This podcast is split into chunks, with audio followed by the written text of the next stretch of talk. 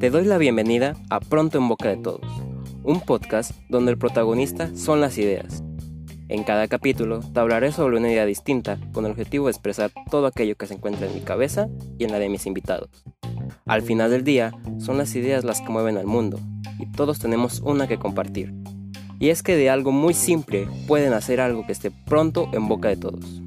Soy Ángel Hernández y te doy la bienvenida a mi mente, a la de las personas que admiro, y a un espacio donde los límites los pone nuestra creatividad.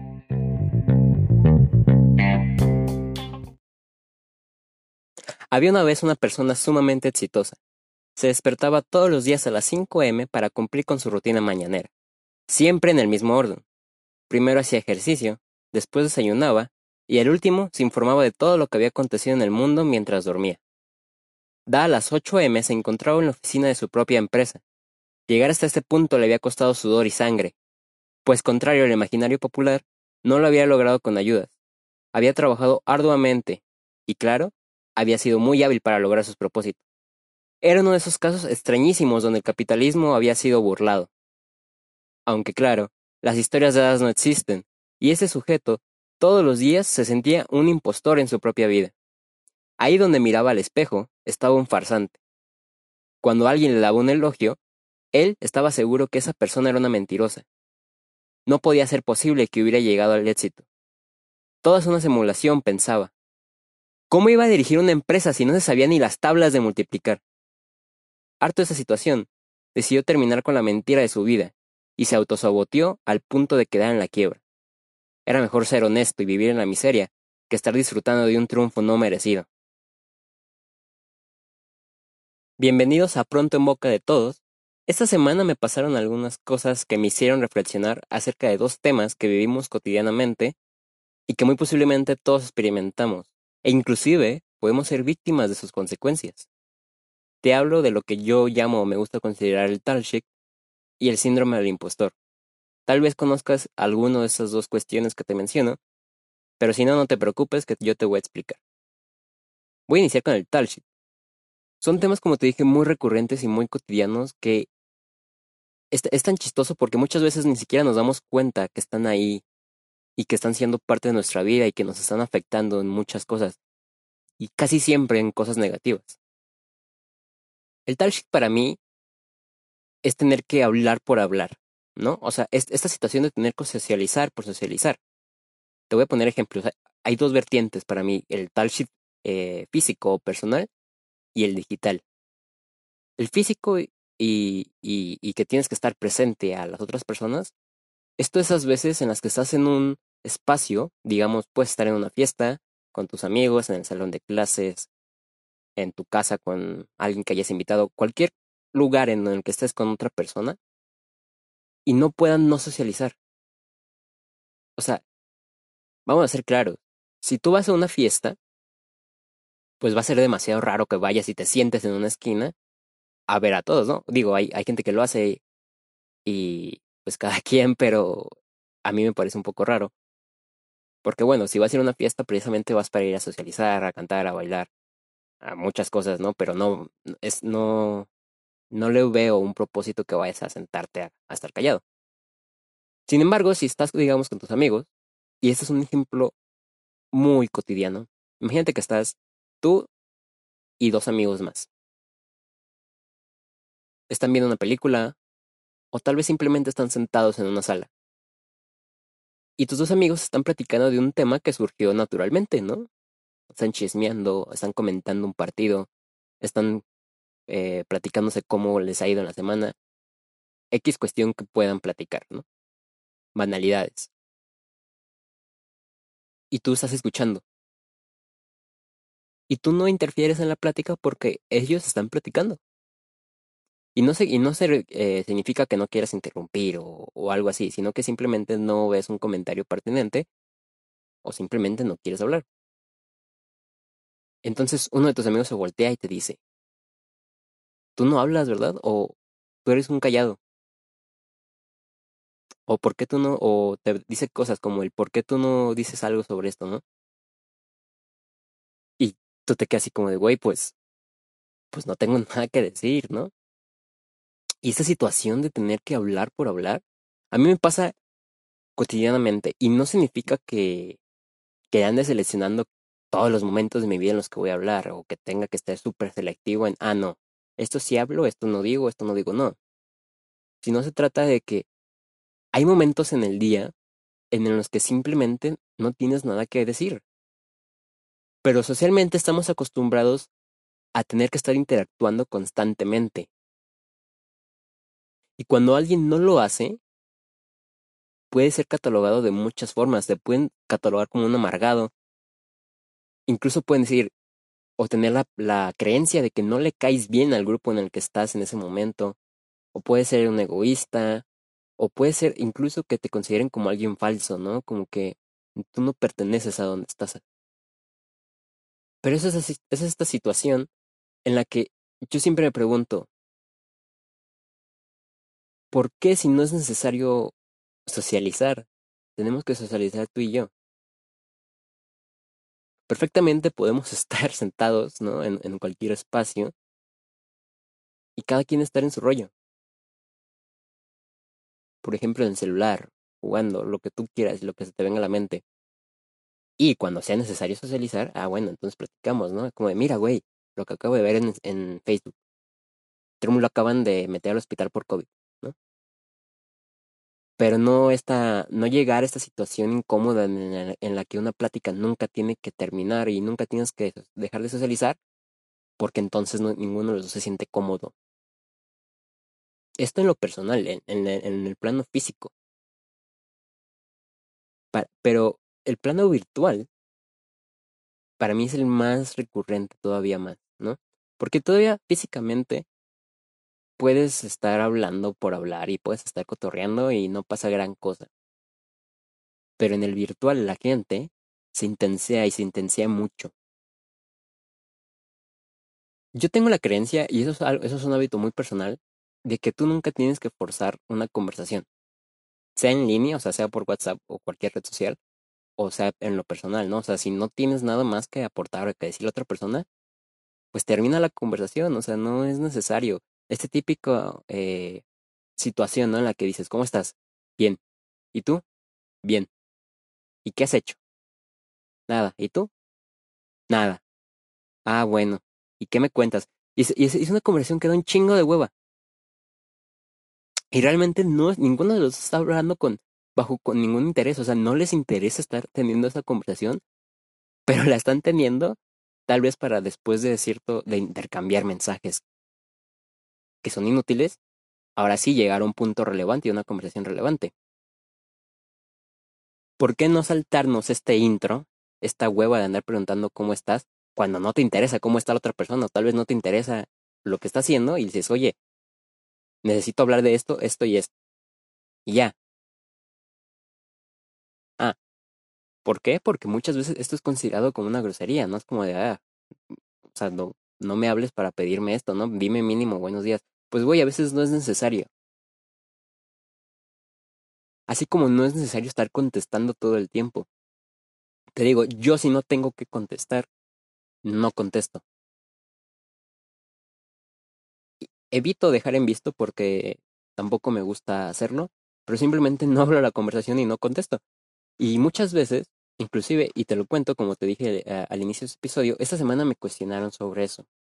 Me dijeron, oye, creo que te has vuelto muy individualista y que eres un poquito más selectivo y te has estado enfocando en ti y por eso no contestas mensajes, ¿no es así? Eh, para la persona que me comentó esto, si está, si está escuchando este episodio, lo digo eh, en buena manera, o sea, no, no lo digo que me haya molestado sino que sí me hizo pensar y, me, hizo recaer en este tema, ¿no? Y así como le dije, te cuento a ti. Sí, es cierto, tal vez yo estoy eh, más enfocado en mí, si así, si así se quiere ver, pero no es ninguna eh, pendejada motivacional, ¿no? De más amor propio y tú puedes y enfócate en ti. No, simplemente pues estoy más ocupado. Estoy en la, ya en la universidad tengo muchas cosas que hacer, tengo tareas, tengo la, la producción de este mismo podcast, ¿no? Que lleva su tiempo. No es nomás sentarse a grabar, sí lleva sus buenas horas. Y simplemente a veces no tengo tiempo de contestar mensajes. No lo hago. Porque como le contaba, yo podría estar, digamos, haciendo una tarea o escribiendo algo sobre el podcast, o investigando, o incluso haciendo cualquier cosa, ¿no? Porque también mi tiempo libre, pues lo trato de aprovechar para mí, ¿no? Porque no voy a dedicar el tiempo libre, el poco tiempo libre que tengo, a cuestiones que no me interesan. Entonces, tal vez yo podría estar haciendo algo y estar contestando mensajes. Pero recaería en esta situación que te cuento de estar diciendo, ah, sí. ¿Y qué más? Dime. Ah, jaja, qué bien. O sea, son mensajes que son pura paja, no estás contestando por contestar. No, no estás estableciendo una comunicación con la otra persona. Sinceramente, aunque suene grosero, porque no te interesa, o porque no, no porque no te interesa, sino porque no tienes el tiempo y no tienes, no te puedes dedicar a la conversación como tal. Y está bien. Es esta situación del tal shit que te digo que me, me causa tanto ruido porque la gente no comprende. ¿Por qué tenemos que llegar al punto de sentirnos ofendidos o sentirnos que la otra persona nos está ignorando cuando simplemente la conversación no es necesaria? Creo que todo el mundo debemos estar conscientes esa es otra cuestión también. Muchas veces, entre más creces, más te das cuenta que, pues bueno, cuando alguien no te contesta, no significa que esté siendo cortante o que no, no necesite o no te quiera. Simplemente no tiene tiempo para contestarte ese mensaje. Y si lo tiene, pues tal vez no lo, no lo, no lo hacer. Y no tiene absolutamente nada de malo. Es esta cuestión tan compleja entre las relaciones humanas que te digo, habría que empezar, esa es una palabra no muy usada, pero habría que empezar a normalizar el hecho de tener que socializar cuando se tiene que socializar. Porque creo que trae problemas, ¿no? Como te dije, puedes estar catalogado incluso como alguien, como una persona culera, como una persona que no, no le interesan los demás. Y, y, y he visto cuestionamientos no nomás hacia mí, sino a muchas personas que son constantes de, oye, porque ya no me contestas, ¿me olvidaste? ¿Te caigo mal? Bueno, pues tal vez no te contesté porque nuestra última conversación a lo mejor fue hace una semana, ¿no? Y era una conversación sobre un tema banal, ¿no? Entonces estábamos hablando sobre, digamos, la importancia de los Doritos Nacho en la economía mexicana. Y llegamos a un punto en el que llegamos a una conclusión y hasta ahí llegó la conversación. Punto. No tengo por qué estar forzando una conversación, no tengo por qué estar fingiendo un, una interacción social contigo si no, si no me nace en ese momento. Y tal vez esto suena mm, fuerte o, o suena individualista precisamente, pero es, es clave el hecho de que dejemos de, como te digo, como lo, como tal, lo catalogo, el shit, ¿no? El, hablar mierda, el estar hablando pura paja. Ojo, no se confunda con cotorrear y con poder hablar de temas banales e irrelevantes. Obvio, eso, eso es súper chido, ¿no? No, no me refiero a que, a que solamente se hable de temas puntuales y que tenga que ser súper formal la conversación y una interacción social súper organizada, no. Simplemente, para resumirte, cuando no hay nada que hablar, no hay nada que hablar. Y eso se tiene que utilizar tanto para ti en lo personal, el hecho de normalizarte en tu cabeza de que no hay nada de malo en que, en que no contestes esos mensajes, hacia con los demás, de que no hay nada de malo que esta conversación haya finalizado.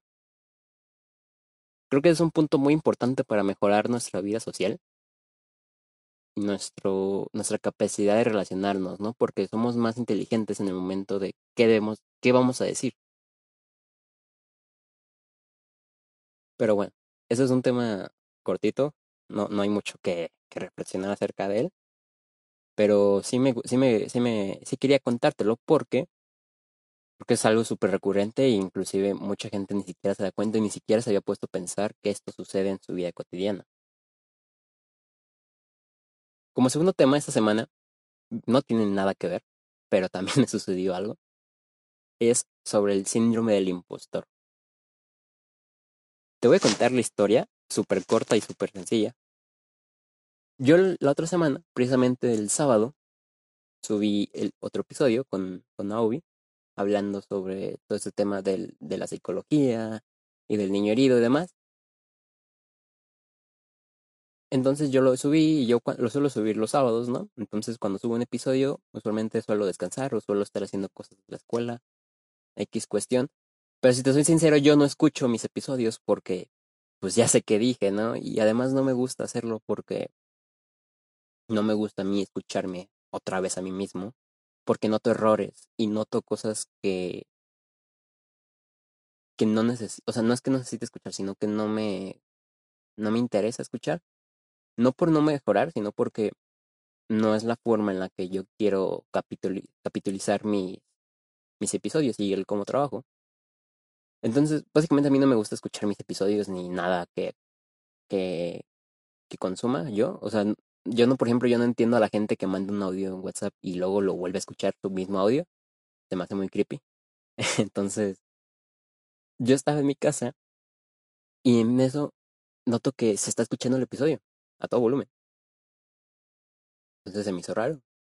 Voy con, con mi mamá y ella estaba escuchando el episodio de esa semana. sentí, sentí bonito, no quiero que se mal, malinterpretes, ¿no? Porque está chido que te apoye tu familia y, y que además de que te apoye, no te, le interese, ¿no? Se involucre realmente en el, en el proceso. Pero me hizo pensar en el síndrome del impostor. Porque dije, oye, qué vergüenza que me que esté escuchando esto que digo, o no, no, no, sabes, yo no, yo no siento que todavía esté el podcast en un episodio en el que merezca ser escuchado por, por mi mamá. No por lo que diga, sino por temas de calidad, ¿no? Y eso fue una clara muestra de un síndrome del impostor. Si no sabes de lo que te estoy hablando, el síndrome del impostor es básicamente cuando un, un individuo, una persona que es exitosa, o sea, que, que está logrando cosas de acuerdo a estándares externos, si, si tú lo quieres ver, eso ya es muy relativo, pero está logrando cosas. Pero estas personas tienen una idea de incompetencia personal. El típico caso del meme de no sé cómo llegué a la universidad si no me sé las tablas, ¿no? Es el haber logrado muchas cosas y aún así estarse sintiendo que no has logrado nada y que tú no te mereces estar donde debes, donde estás en este momento. Usualmente la persona que tiene el síndrome del impostor tiene varias atribuciones al por qué se siente así, ¿no? Eh, puede ser la suerte, es decir, no, es que yo, yo soy un suertudo y yo tengo este trabajo, o yo tengo esta oportunidad, o yo tengo esta relación, debido a que estaba en el momento preciso y tuve mucha suerte. También puede ser por habilidades sociales, ¿no? Como de, no, es que fíjate que yo soy, yo soy el presidente de aquí porque tengo carisma y porque soy chistoso. Nomás por eso. Pero la neta soy un fracasado. También puede ser por errores en la percepción de los otros. Es decir, estar constantemente sintiéndose atacado, ¿no? Por los demás. Y, y cuando alguien te dice, oye, qué bien te ves. Tú inmediatamente en tu síndrome del impostor dices, no, es que este güey es un mentiroso, seguramente me está juzgando y yo estoy bien culero, yo soy súper feo. Es, ese, ese error que tenemos, ¿no? A, a, a hacernos menos. O también puede ser debido a las circunstancias, que es algo parecido a la suerte, ¿no? Fíjate que a mí se me dieron las cosas y yo ya estoy del otro lado, pero pues la neta no sé nada, güey. Este, este, estas frases las he escuchado muchísimas veces. Entonces el síndrome del impostor es algo tan cotidiano y tan peligroso que suena así como muy eh, peligroso, ¿no? O sea, eh, suena como, como una complicación muy seria. Y ciertamente tiene sus niveles. Obviamente hay gente que tiene el síndrome del impostor temporal. Yo muchas veces me ha pasado. Y seguramente a ti que me escuchas te ha pasado muchas veces y no sabías que tenías ese nombre. Pero a lo mejor a los días o a las horas o a los minutos se te pasa. Pero hay gente que tiene esto mucho más arriesgado, incluso puede ser crónico, ¿no? Y toda su vida se siente así. Todo el tiempo se siente así. Entonces, no confundamos esto con ser perfeccionista, porque no es lo mismo. Ser perfeccionista es a veces no sentirse satisfecho con lo que se logra. ¿No? El, el sentirse menos precisamente porque dices, yo muchas veces soy perfeccionista y muchas veces digo, como te dije en este, en este caso de, del podcast, siento que le hace falta pulir muchas cosas y a veces recibo buenos comentarios y no es que no me los crea, sino es que yo digo, nah, ¿cómo, o sea, ¿cómo te gustó eso si a a mí, que yo lo hago, yo sentía que no estaba tan bien pulido, ¿sabes? Porque me gusta siempre estar haciéndolo y, así, y mejorando lo que hago. Y es un poco perfeccionista y eso a veces es bueno y otras veces es malo. Pero este síndrome del impostor tiende siempre a bajarnos la autoestima y tiende a ser súper peligroso para nuestra vida cotidiana, ¿no? Porque, a ver, creo que todo el mundo tenemos ciertos logros, independientemente del, del estándar bajo el que lo quieras calificar. Vamos a ver, si, si yo me pongo un estándar y me pongo a calificar mis logros bajo un multimillonario, tal vez que tenga 10 empresas, y yo como emprendedor me pongo a calificarme bajo ese estándar, pues obviamente voy a tener un síndrome del impostor, ¿no? O sea, voy a decir, no, es que yo no he logrado nada. Yo, pues no. Pero en cambio, si hacemos una comparación realista de nosotros mismos con nuestros pares, si yo puedo decir, a ver, estoy aquí en este punto de mi vida, he logrado esto, y estas otras personas han logrado esto también estamos más o menos en el mismo punto, ¿no? De, de logros, de, de, métrica de éxito. Que eso, como te lo he dicho en muchos episodios, es muy relativo, pero bueno. Y luego viene este síndrome y dice, no, es que él está aquí, pero él sabe mucho, él es súper inteligente. Y yo estoy aquí, no sé nada y, y, y me siento menos y me siento insuficiente. Y siento que nunca voy a saber y nunca voy a ser suficiente, por ejemplo, para la carrera que estudio. Porque, o sea, güey, yo llegué a esta carrera y ni siquiera sé multiplicar. Ni siquiera sé dividir a mano.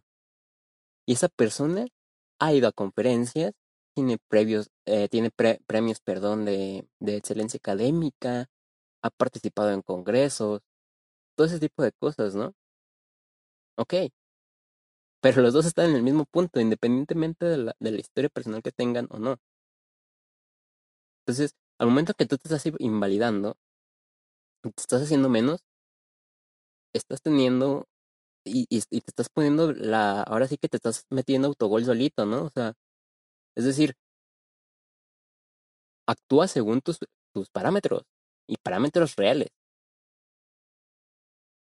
¿Por qué y cuál es el motivo y, la razón de fondo por el que no te sientas conforme con lo que has logrado, ¿no? Y conforme en el sentido de que crees que no lo mereces. Eso es algo que se me hace muy triste que pase, ¿no? Porque hay personas súper, súper, súper capaces, inteligentes, para X cuestión que se te ocurra, y se meten el pie solitos y se autosabotean solitos. Dicen, no, es que yo no soy capaz de hacer eso. Entonces ahí entramos en terrenos en donde tal vez tenían la oportunidad para llegar a un punto más alto de su vida y no la tomaron porque se sentían que no lo, no lo debían hacer, ¿no? Porque se sentían que eran unos impostores en ese campo. Cuando tiene que ser todo lo contrario, a lo mejor, a lo mejor no estás preparado para esa oportunidad. Pero si no la tomas, esa oportunidad se va a ir. Es esta cuestión de aprender a decir sí. Yo voy y yo me agarro los que tenga, sea varios o lo otro, y aprendo en el camino. Y si fracaso, fracasé. Bueno, ¿y qué? Aprendo de ese fracaso y sigo, ¿no? Y también decir, ok, yo he llegado aquí, yo tengo esas carencias, pero también, aunque yo no sé tanto y no he logrado tanto como la otra persona, yo tengo estas fortalezas y esas fortalezas me han hecho llegar aquí. Y mis logros valen. Y deben de valer igual para mí que los logros de aquella otra persona. No entiendo esa situación en la que solito, en los que solitos nos metemos el pie y tendemos a tirarnos. La puerta está ahí. Ahora sí, si tú no tocas la puerta, porque te imaginas que nadie te la va a abrir, pues efectivamente nunca nadie te va a abrir esa puerta porque no la tocas. Creo que hay unas soluciones, al menos en el punto de vista personal, cuando me he puesto yo solito estos pensamientos de que lo que estoy logrando no es suficiente y que no merezco estar donde estoy. Y te los quiero contar. Son tres. Eh, para mí, como dato curioso, tres es el número perfecto. Mi número favorito es el 5, pero para mí el número perfecto es el 3, porque resume siempre todo de una muy buena manera. El número uno es aumentar la tolerancia al elogio. Si no somos tolerantes a los elogios, va a ser muy complicado nuestras relaciones sociales y nuestras relaciones personales para con nosotros mismos. Está bien que una persona te pueda decir que eres muy guapo o muy guapa, que una persona te puede decir que eres un chingón. Y es, y es aumentar, ¿no? No, no significa que porque digas, ah, gracias, o sea, por tomar el, elogio como tal, te es un engreído. O, o estés mintiéndote a ti mismo, ¿no? Diciendo, no, es que no soy un chingón, tengo que, tengo que hacer más cosas. No, simplemente es tomar el elogio y decir, muchas gracias. Creo que he trabajado y, gracias a, a ese trabajo me he ganado ese elogio. Entonces, no te hagas menos ante el elogio, pero tampoco, eso sí es muy importante, no te hagas más ante el elogio. Tampoco inventes cosas que no son. Y tampoco inventes cosas que no son a la negativa. Es todo un equilibrio siempre, ¿no? El segundo punto son las comparaciones realistas. Este ya te lo mencioné. Es inevitable, y he hablado sobre este tema también en el, tema de quién eres. Es inevitable compararnos. La propia sociedad nos va a comparar, aunque tú no lo hagas. Pero esas comparaciones tienen que ser realistas. Esas comparaciones tienen que ser entre pares. Deja de compararte con métricas a las que no estás dispuesto a llegar o métricas a las que no te corresponde llegar. Pon un filtro de éxito y síguelo. Y evalúate con, bajo eso. Si en este momento de tu vida no alcanzas el 100, pues es estúpido que te estés evaluando al 100, evalúate al 50. El último es trabajar sobre la aceptación de los propios límites. Y se relaciona mucho con lo que te acabo de decir. No podemos hacer todo lo que podamos, lo que queremos hacer en la vida. No al menos en el momento inmediato. Hay que aprender a diferenciar entre cuál es un límite sano y cuál es un límite que ya nos está haciendo daño, que ya nos está haciendo creer que no somos suficientes. mucho, mucho con eso se trata de aprender a, parar y a direccionar las cosas, ¿no? La escuela, por ejemplo, eh, nos puede hacer tender a sentirnos incapaces, nos puede pasar por encima, nos puede causar mucho estrés. Y es un escenario perfecto para el síndrome del impostor, es un escenario perfecto para pensar en darse de baja porque crees que no eres capaz. Esas veces que estás en la escuela y dices que no eres capaz de lograr y que no eres capaz de estar a la altura de los demás o de aprender y de saber todo lo que te has propuesto, es una mentira. En medida que pongas tus límites en los, en, en los parámetros que deseas y puedes alcanzar, créeme que se va a ir. O sea, no quieras aprender todas las teorías del mundo de la noche a la mañana. No, no puedes. No, no, nadie puede. tranquilo, si no entiendes algo, pues no lo entiendes y no, de nada va a servir que te bloquees y que estés como ahora sí que tocando, tocando y a ver, y no, nomás no puedo. Nomás te vas a frustrar. Es detenerse un poco y decir, ok, a lo mejor esto no lo entiendo tanto, pero esta otra cosa sí la sé y sí la domino. Y puedo utilizarla a mi favor para lograr esto. No es el camino que me dijeron que tenía que seguir, pero de todos modos llegué. Es, irrelevante cómo llegas a la meta. O sea, es irrelevante en el sentido de que no tienes que seguir lo que te dicen de fuerzas, ¿no? O sea, el camino siempre es muy importante, pero para que me entiendas. Es como en las matemáticas, ¿no? Pues hay veces que la gente saca un resultado y a lo mejor no era el procedimiento, pero lo sacó. Pues ahí está, ¿no? Ahí está, profe. Entonces, es este camino. Hay una frase que, que una vez leí, creo que en, en 31 minutos, ¿no? No, no me la sé de, de memoria, no me la sé tal cual, tal vez no la diga como es exactamente, pero básicamente decía que no te rindieras tan fácil. Pero también te esforzaras, ¿no? Si necesitas ayuda, pídela. Aprende tu límite y tampoco te rindas tan fácil. Si eres tú mismo, nunca, nunca, jamás te vas a equivocar. Aprende a no traicionarte a ti mismo. Muchas gracias por estar en otro episodio aquí. Espero que como todas las semanas te pueda servir para estar pronto en boca de todos. Me sería de mucha utilidad que compartieras el podcast a cualquier persona que pienses que necesita escucharlo. Estoy muy contento de estar creciendo junto a esta pequeña comunidad que ya me escucha semanalmente y que sé que le, que le sirve y que interactúa conmigo. Y sin más, te deseo que tengas una excelente semana y nos vemos pronto.